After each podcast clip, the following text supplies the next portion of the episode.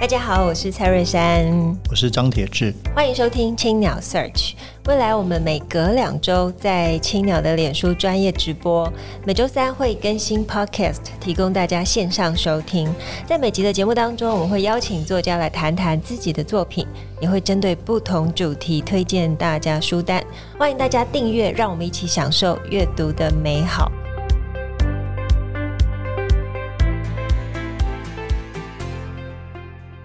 位听众朋友，大家好，我是蔡瑞山，我是张铁志，欢迎收听青鸟 Search。今天是节目第六十八集，我们非常荣幸邀请到我们的曹明宗老师来跟我们聊聊新书《吃的台湾史》，探寻台湾不为人知的历史。老师好，哎，大家好。其实认识曹老师哦，是因为曹老师之前出一本书，关于基隆的书，就铁哥现在手上这本《艾尔摩沙的玛利亚》。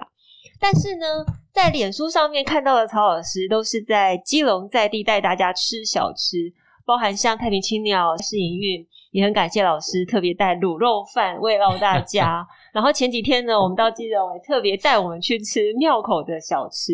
所以呢，今天谈这本书非常有意义哦，谈吃的台湾史。其实老师不只是对历史有研究，对长明的美食。也格外的有心得，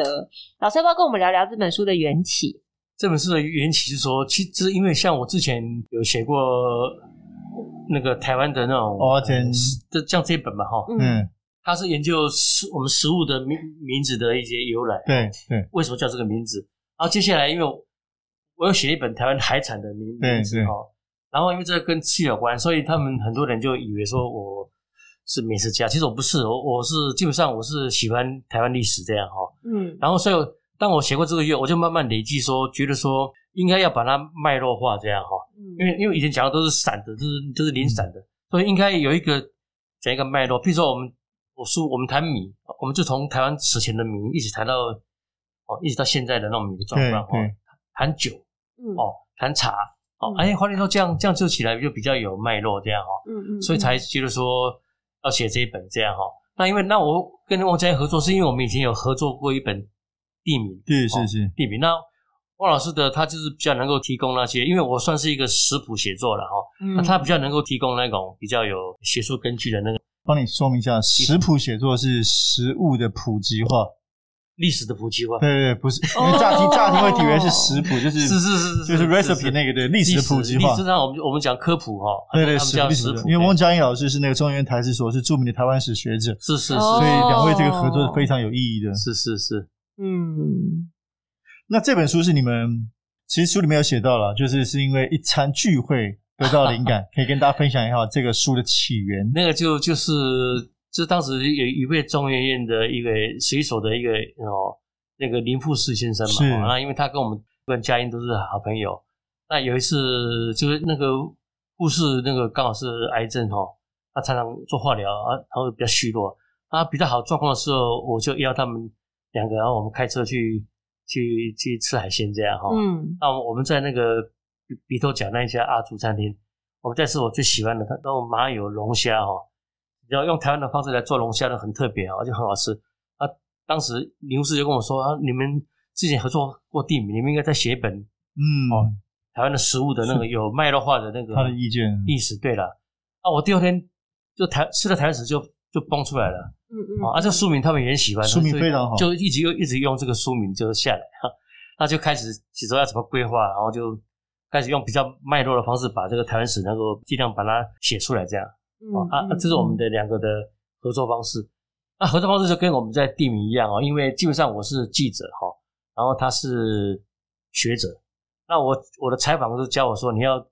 第一个你要找到好的问题，问题然后要要问对人，得到好的答案哦。然后这这几张采访就是这样哦。那他刚好汪老师对我来讲，他就符合这三个条件，是。所以我要负责每次问题，我都要负责找问题这样哈。嗯。哦，然后找问题，然后。疑难杂症，我就会找他解决，因因为他能够看懂，他手上拥有那种台湾最早期的那个荷兰时代的那个那个记载的一些史料哈，然后他整他可以说整个都通了哈，所以他可以帮我找到一些那种很特别的史料，尤尤其他在中央研究院的那个，他们有很多那个资料库哈，嗯，是台湾的，我们一般是找不到的哈，比如说他们可能有跟国外福建买什么史史料资料库，对对对，啊，他们是可以帮我能够查到，哦，啊，然后所以我我就跟我这是我们一起来的那个合作方式了。然后他能够，我开始问他，然后他就把我提供资料给我，让我再做整理，哈，然后之后他来看过，然后就就定稿这样，这是我们的合作方式。所以说以前他们说。中研院那个徐雪琪说：“我说，说我们是一个党基，一个豆桃，嗯、一说缺一不可，然后天作之合。嗯 ”所以一本书其实共分成两个篇章哦，就是吃什么的台湾史到怎么吃的台湾史。第一个篇章是讲台湾人每天都会吃到的饮食作为主轴。呃，可不可以请老师跟我们讲讲这两个篇章所着重的层面？其实我一开始在规划的时候，哈。嗯，我比如说我我想说用单篇，比如说我用米哈，啊，我我当时我的产品叫做我说叫米的台湾史，面的台湾史，茶的台湾史 哈。那后来就交给编编辑哦，因为我想说这样我能够如果能够找一种一种脉络了哈，从一开始到现在哦，我谈米酒哦调味料哦这样分完分完之后，然后剩下的一些比较有特别的那个题目，我就放在等于第二下下卷了哈。嗯，我谈一些我们台湾人怎么吃。所以说还是趁着吃吃牛肉或者怎么样，这东西它比较没有，比较不需要那种谈历史的那个脉络哈，那我就放在下一篇。嗯，那这样子让它让它比较丰富。那第一章我当然第一章先考虑什么东西我是可以谈卖的话哦，谈不说台湾什么时候开始吃面？因为我们经常可以推到说，哦，原来台湾的面包不是日本人的，我们荷兰时代就台湾就有雇佣汉人在做在做面包师这样哦，做面包烘焙这样哦啊，这这是一一个一个有趣有趣的一个一个一个。分成两卷的一个做法是这样来的，这样。哎，那你封面特别标出几个事情哦：荷兰传教士的面包、亲亲人的鲑鱼罐头、日制的牛肉吃法。哦，为什么是？因为里面写很多的题目嘛。为什么这三个是被 highlight？我我坦白说，这个东西是编辑，因为我都很很尊很尊重专编辑的专业，对对对，所以我都我都丢给他们了。嗯、然后我我也不知道，我我是书看到之后印好了，快印好了，我再看到 他这样写啊，那他就会认为说，他认为这些地方是比较。比较吸引人的吧？那你要不要给我们稍微介绍一下这三个的特殊？就就说我我就讲面包，就是因为我们以前都会讲说，我是那个日本人，胖，日本人进啊，这样胖在日本，它也它也是外外来语哈。但是它其实它就是欧洲的语言嘛，欧洲的法法国也叫胖啊，哦，很多国家欧洲都叫胖啊，西班牙有什么他们都是胖嘛哈。那这是这我们感觉是是日本的引进的嘛哈。啊，所以推到荷兰，因为原来荷兰时代他们也是有有做面包这样。而且台湾本来就有产小麦，对，这一点很重要。很多人不知道台湾有有产小麦这样嗯，嗯，他们本来就有产小麦这样，所以他当时就会，当然可能有一些部分是进口，然后也有一部分是他就台湾有产小麦，然后就他们就当时就有雇佣汉人的那个烘烘焙师哦，然后然后来专门在在在做这个这个面包这样，嗯哦，然后再提到这种第二个讲那个你刚刚讲那个啊啊啊日本时代哦那个那个鲑鱼罐罐头了哦。因为我们现在台湾人的很多讲鱼鱼罐头哈，一顿讲叫三文鱼，三文鱼哈，没有？嗯嗯、啊，三文鱼它三文鱼其实就是 salmon 嘛，当然，它它是它是那个因为香港话哦，香港人都都叫三文鱼哦，嗯，像就是这种鲑鱼嘛哈，那鲑鱼因为以前他们香香港人跟英国接触早嘛，所以他们以前欧洲的那那种鱼进口来，香港人第一个看到，然后他们他们叫 salmon，那他们直接就翻翻译那个那个三文鱼哈。那最早的很多鱼罐头有一种最最普遍的就是用鲑鱼做的，欧洲呢直接直接进口到亚洲来，嗯，所以最早台湾的进口在清代的时候就就有有有有有有进口的哦，就是那那种罐头鲑鱼罐就是罐头啊，因为它是鲑鱼做的，所以它那个叫三文鱼三文鱼就一直名字一直保到现在。其实到后来到日本时代，台湾已经没有用鲑鱼了，已经改改用煎鱼用金鱼做了哦，啊老一辈人还习惯就叫三文鱼。所以很很多人就就有疑问说，哎，这个这个这个鱼不是鲑鱼啊？为什么叫三文鱼？因为它是一个历史留下来的。哦、而且现在对啊，为什么就没有鲑鱼罐头了？对啊，这样有，现在还是有这样啊？可能是它，我猜它的价格贵吧？对对对，因为我们也有其他的那个产业哦，已经取代出来了嘛哈。那在第三个讲说那个吃牛肉哦，因为我们大家一般都会以为说吃牛肉是战后哦，尤其是什么一些哦，像一些他们吃比较比较吃牛肉，说说台湾。就是说，就说台湾以前是是农夫哈，这农业时代他们都不都不是吃牛肉，这讲很久了，都都说吃牛肉是战后才才有。嗯啊啊啊！汪老师就就一直一直否认，他说他说他说他这个说法不对哦，他说他他他怎怎么可能有的有牛放着都不吃这样哦、嗯嗯、哦，所以里面就有很多，包括当时日本人在描述说，哦，叫台湾人怎么如果爱惜牛，然后说什么一次耕种带着两条牛，一头休息，一一头在耕作哈，然后然后然后怎样怎样。可是如果当时想说，如果回到比较现现实面哦，就是说，好，那牛牛老了怎么样？你你都会放着让它终老吗？嗯，哦，后来发现说，当时还是有有人来是说，意思说。他他他来问你这个牛要不要卖哦？啊，意思说他不是你杀的，或者你你你你就卖给人家，然后然后他带走你就看不见。那、啊、当然以以前以前是没有那种吃牛的风气的啊，可是当你看到时代，那为什么台湾有？那当时河南时代就有销那个牛肉干，销到那个销到销到福福建去哦，就表示有人在处理这个牛这个牛肉嘛。啊、后来发现，哎，为什么有那个就是说金质那个四仔牛的那个那个哦，现现在是官方的贴出来的。公文这样表示有人在 有人在杀牛哈，嗯啊，事实上是说牛就是说，它可能牛比较哦，连一些牛牛油哈，它可以跟那个硫磺混在一起，是是那一种他们在做那种炸药用用的东西哈，嗯哦，虽然也需要牛牛油，然后也需要牛皮这样，嗯，所以就意思说，华丽说啊，原来的牛一直有人在吃这样，它绝对不是现在才有，就一一直有人在吃，嗯嗯嗯。那提到日日本时代说，就就那个日日本人讲说，台湾人很很很。就是很爱惜牛这样哦，可是他最后提到说，他们虽然不吃吃台湾的牛，可是他们从日本当时日本进口的牛他们会吃这样哦。这是有其实就讲说，我们台湾的吃牛历的历史不是战后才有，以前就有了这样。其实我觉得这个饮食文化史真的是非常非常的有意思的。那这本书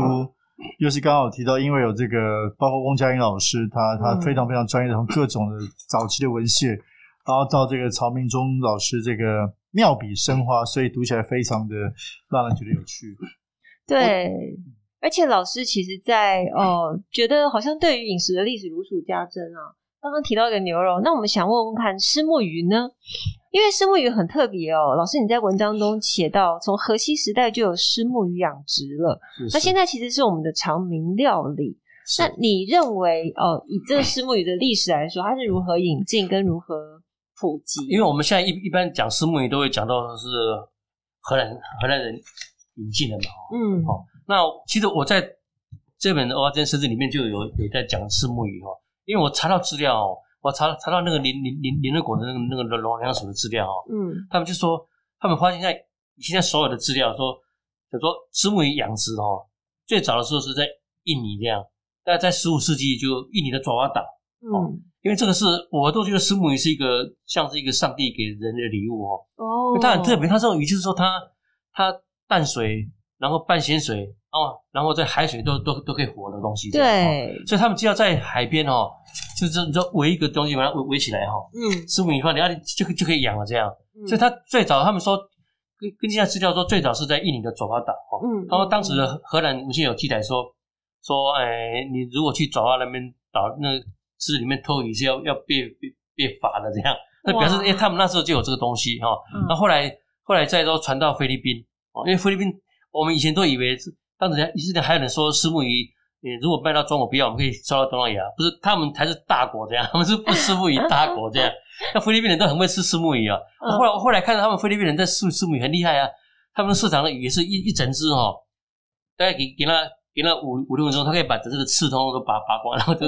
杀给你这样。我我在那个 YouTube 看到哦，好厉害。那后来有人说菲律宾，当然这个没有根据啊，他不是他们说那个石目鱼是菲律宾语的，当做 national fish 这样，嗯、他们的国语哦。啊，当然这可是菲律宾人会说这个石目鱼是由他们那里开始养殖的哦。反正不管怎么样，都是都是说他就是从印尼或菲律宾，然后再再到台湾来。嗯嗯。那我们之前。我跟翁家安这次这次这本书里面有一个我们我觉得是一个最根本的东西，我们两个讲个两个原因，就是说台湾的从东南亚的食物进来哈，或者是说欧洲的食物哈，像或者像像西班牙人从美洲、欧洲带很多食物，因为他们的总部都在东南亚嘛哦。对。他其实都早于那个西班牙、荷兰来到台湾之前。对。那我们提到有两个两个系统哦，一个就是那种我们叫做漳漳州、潮州、泉州哦，那个文化圈哦。就其实他们那个其实历史都很早，这样。其实有有时候你可以说都是比郑和下西洋更早这样。嗯。因为当当时就是说中流中中国跟那个等于说在明朝一开始就跟那个琉琉球有有他们叫朝贡贸易，对，就他们琉球会来朝贡，朝贡是个名义，然后他就会赏赐那很多东西啊，他们就可以带回去卖。啊，后来就形形成这种航路嘛。你看他们都有办法从那个福建一直传到到那个那个到那个琉球到日本哦。你看在那个之前嘛，郑和下西洋之前就有了。然后当然他们也会同样的往东南亚跑嘛。就他们其实都已经有有一个新的这个文化圈嘛。嗯。所以他们当时就很容易把东南亚的东西就已经会带回福福建。然后中间他们福建中间会经过台湾，台湾尤尤其是南台湾是一个他们休息的地方，所以很很多就会传到传到这里来。所以我们。像那个以前中国福建文献就说说他们的番薯是来自东番，东番就是台湾嘛哦，就肯定说番薯是西班牙人，可能他们带到东南亚哦，然后也先到台湾，然后再传到日本哦，所以所以像这把我们台湾的历史有东西推到很早这样哦，像你刚刚讲的四目鱼哦，哦那那也可能是荷兰人之前的那个我们的那个福建人就已经传到台湾来的，那另外另外一个就是南岛民。民族的这个这个这个文化圈，文化圈，我们以前会忽略哦，嗯，因为他们一直有一一直有往往来的，跟东南亚有往来的，嗯，就像我后来看到一篇文献在讲说番薯嘛，因为我们一般都以为说哦，番薯是西班牙人哥伦布在新大陆那边先先带到欧洲哈，然后再带到东南亚哈，哦，那他那个最多是十五十五世纪十六世纪的时候嘛，可是他们在那个在那个在那个中太平洋哦，嗯，就是他们用那个碳十四去测，嘛，发现当他们在十十世纪的时候就已经有番薯了，这样哦，哇，所以东西他他根本跟你欧洲人没有关系啊，所以他们说，那你怎么知道？是就是说那个南岛语族哈，嗯，他们可能当时就也也有人已经到过美洲了，哦，尤尤其那就是那个那个南南南岛语族最最东的是到那个呃智利旁边的那个那个那个叫复活节岛嘛，嗯，跟那那里已经不算太远了，也可能他们有去过美洲，然后把这个东西往回带了这样。真的很难想象哦，在那个时代，对，所以就就可能说，哎，说不定会有东西更早的时候，其实他已经进到台湾来的哦，只是我们不是在，因为没有文献记载这样。哎，我还有一个问题很有兴趣，这里面写一张叫做，我觉得非常有趣，台湾发明的料理 哦，就是说我们我们这个日常生活里面都会这样说嘛，温州大馄饨啊，这个月亮虾饼、蒙古烤肉啊，哎，老师这边有专章在讨论这个事情。这个是因为我觉得说很多在讲一些台湾的那种食物的一种。发明嘛，嗯、我我我记得我们在找源流，我记得我们书里面有一个源流，就是我们去试着讲说我们的那个珍珠奶奶茶的对对。原型哦，那这也是一个发现，说我们发现说，其实台湾就人家做做成圆型的嘛哈，那台湾早早期的那个夏天的饮料啊，比如说我们一般都讲说是那个仙草跟爱玉嘛，这这这很有历史哦，嗯嗯，就是我们台湾最早那种圆圆的东西哦，其实是什么你知道吗？其实是西谷米这样，西谷米，哦。那西谷米是在东南亚的东西哈。啊，你后来发现，哎，他们当时有进口到台湾来，嗯，西米。哦，因为它那个是一种里面有高淀粉哦。你其实现在在印尼，印尼他们有有人还把它当成米在吃，所以才会被叫西谷米这样哦。哦，啊，但是当时意思意思说，我们台湾最早的那个原型的饮饮料哈，其实是那个其实是那个西谷米一一粒一粒一粒的哈。后来有时候会牵扯到价格哦，可能当时那个地方并不变，那台湾这里就用那个糯糯米来来取代它。嗯，可是我们台湾的糯米最少也是做的很小，有没有小颗的嘛？哎哎，一直到现在才大。那为什么现在都又换成那个主要是那个木薯粉？哦哦，那个那个叫做 Tropicana，所以在在日本就叫这个叫这个对，叫这木木薯粉。但是也是因为这个，因为以前木薯贵，现在木薯价格便宜了，大量进口，然后木薯也比较不会太黏，被黏在一起。哦啊，所以变成一种改良，也然后同时也跟价格有关系。可是我们就找到说。哦，原来我们珍珠奶茶的原型是那个是那种呃西谷米哦，然后然后你刚才提到那个几个说我们台湾产生的食物哦，这个过程也是很有趣，因为台湾就是一种，你知道很多食物到一个地方都会经过一些自然的演变嘛，哈、哦，嗯嗯嗯，哦，像像你像你之前刚刚讲说，像你要讲蒙古烤肉，我这已经可以找到根源，就是他自己发明的自己都讲了哈，他他说他他当时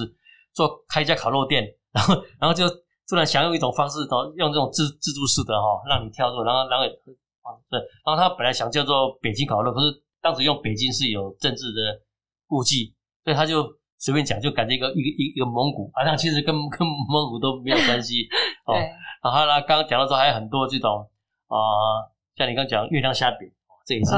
泰国的东西，那、嗯啊、台湾这里就就会享有我们我们自自己的做法，后来慢慢就他。它的名字都都都没有变的哈，跟当跟当你会以为说是是泰国的，那我 我觉得有一个概念，我觉得很很有趣，就是说有人提一个叫它叫创造的传统，对对，就是说霍布斯邦的概念，对，很多东西就是说它其它其实是说，像我我很喜欢举那个日本为例嘛，哈，你说我们现在我们现在一般讲说日本的那个，像我们我们讲说日本的那个呃那个叫做呃呃 sukiyaki 可能是他们，嗯，可可是那那种小小布哈。刷刷锅哦，嗯，他那个实际是是日本在让中国二战就是在统治东北是从东北那那里东北那个涮涮锅那边传过来的，从从那羊肉锅过去的，对，所以它那个时间酸菜白肉锅没有很长，所以我们我现在会讲说日式涮涮锅就就就变成是日本的哦，还有日式咖喱，日本咖喱也也是从从英英国那里学来的，是时间都都不到百年。啊，可是日本他把咖喱他又加上了他的那个，因为日本人喜欢把咖喱加那个加水果加果泥下去哈。嗯，日本人咖喱比较甜，哎，然后你现在就变成日式日式咖喱咖喱哈，哦，日式咖喱，就就是它变成变成它是一种传统，是它它创造出来的。拉面也是啊，拉面是中国的啊，哦，非常有趣，然后他就创造了一个传统。那我觉得台湾现在，因为台台湾现在已经累积了很多那种很丰厚的那个饮食文化啊，因为台湾这种很特别，我觉得台湾都比日本强，这样我们的那种。各种融合跟混杂，对。尤其我刚刚讲说那个，就是战后那个民国三十八年那种，我们在讲外省人，我是讲讲一个人，外省人其实是三十三十几个省啊，嗯、那么多省的地方，然后融合在这里，然后他就会自然就去混去混去混，然后就开始崩一些出来，像珍珠奶茶就是其中之一种哦。我们开始会会有，我记得开始现在台湾可能走向一种开始会创造的东西，然后最后慢慢这东西就会属于整个属于台湾的这样。哇，这个结尾太棒了，变成属于台湾的，真的非常棒。那呃，也鼓励大家看这本书。那除此之外，我们也请曹老师给我们推荐一本书给我们青鸟 Search 的读者。因为你刚刚也问我说最近看什么书，因为坦白说，我最近都都在忙哦。那我我可以推荐自己的书吗？可以啊。我我就我就推荐这一本，因为我最近都一直忙着这书有很多很多分分享会哦，我都要，而且因为对象不一样，我就要准备刚好介绍对象不一样的书哈。那这个书就是。呃，我用西班牙，因为我基隆人哦，因为西班牙在基隆十六年，十十七世纪初的时候，十六年的历历史，那我就用这个历史，然后因为他在台湾刚好在和平岛哈，嗯，建成，那也是我家的，住在我家附近哦，所以对我来讲，这是一个呃我乡里的历史，同时也是基隆的历史，也是台湾的历史，也是世界的历史。那我就用这个做背景，然后来写了一个一部一部小说这样哈，那。这是我推荐我自己这样的，好，因为最最近因为最近都在看这本书，因为要做很多那种 那个 PPT 哈，对，每个对象不一样哦，都都都要做不一样的那个那个解说这样。书名是《艾尔摩沙的玛利亚》，由时报出版社出版。是是，对对对。太平听了是那个第一场第一场那个新书分享会这样，真的很棒。那我们今天也非常感谢老师来跟我们分享哦，食物的历史，吃的台湾史。那里面你会发现，惊讶的发现很多我们习以为常的呃一些呃食物，其实它背后的脉络非常有趣，包含老师提到的，我们可能有一些谬误，然后你会更理解吃的身世，还有你的身世。那我们今天节目就进行到这边，非常感谢大家收听青鸟 Search。本集感谢正成集团赞助器材。如果大家喜欢节目，可以在 s u m m e r Spotify、Apple Podcast 上面订阅节目，给我们五颗星。谢谢，哎，谢谢老师，谢谢大家。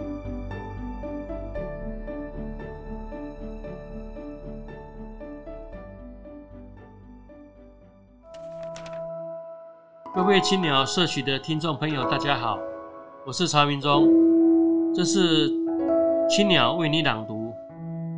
我将朗读《吃的台湾史》书中段落。我本是三两天就要去菜市场的买菜煮饭工作者，因为喜欢研究台湾历史，所以写了蚵仔煎的身世、台湾食物名小考、回飞回鸡回鸡啊。台湾海产名小考。这两本书，那翁佳音老师帮我写的书序说：“国以民为本，民以食为天，食物永远是历史学的主题，食物传播也是国际间的文化交流。饮食文化的形成，在自然方面涉及地理、气候、物种；在人文方面涉及族群、文化、历史。”台湾本来就是食物多样性与文化多样性之岛，先来后到的各种族群，带来不同的饮食文化，形成多元混融的特色。这本书以台湾史为名，希望写出台湾饮食在台湾历史上的缘起及演变，尝试勾勒台湾饮食文化的脉络。全书上卷讲述米、面、糖、茶、酒、调味料、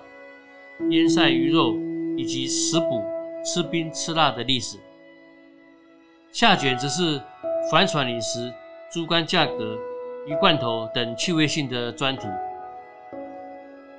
台湾食用动植物的引进，一般都往前推到荷兰时代。清代的文献也常说“种出荷兰”，“出爪哇”，“种出亚留巴”，意思这些东西都是由荷兰人从印尼、爪哇、雅加达引进到台湾。另外，我们清代的台湾方式也说种出吕宋，都只是呃来自菲律宾的吕宋岛的品种这样。不过，我们这本书提出某些东南亚食物可能在荷兰时代之前就已经到台湾，它是透过两个更早的形成的文化圈引进的。一个就是漳泉潮文化圈，福建的漳州人、泉州人。广东的潮州人在语言上同属闽南语系，跟台湾、东南亚之间互有往来，在16世纪已经形成漳泉潮文化圈。以此来看，他们会比荷兰人更早来台湾的移民，就也会引进东南亚的食物。第二个是南岛语族文化圈，早在华人、欧洲人之前。台湾、东南亚之间的南岛语族就有往来，形成南岛语族文化圈。因此，台湾的原住民也可能更早就引进东南亚的食物。《吃了台湾史》一书，挖掘很多食物的历史故事。在帆船时代，欧洲人、华人在船上吃什么？台湾何时开始有面包、烘焙师？台湾珍珠奶茶的原型是什么？台湾最早出口的茶是什么茶？台湾人何时开始吃牛肉？红色跟黄色的番茄汁青鱼罐头有什么不同？青椒为什么叫歹东啊？让我们来探源，历史会增加食物的美味。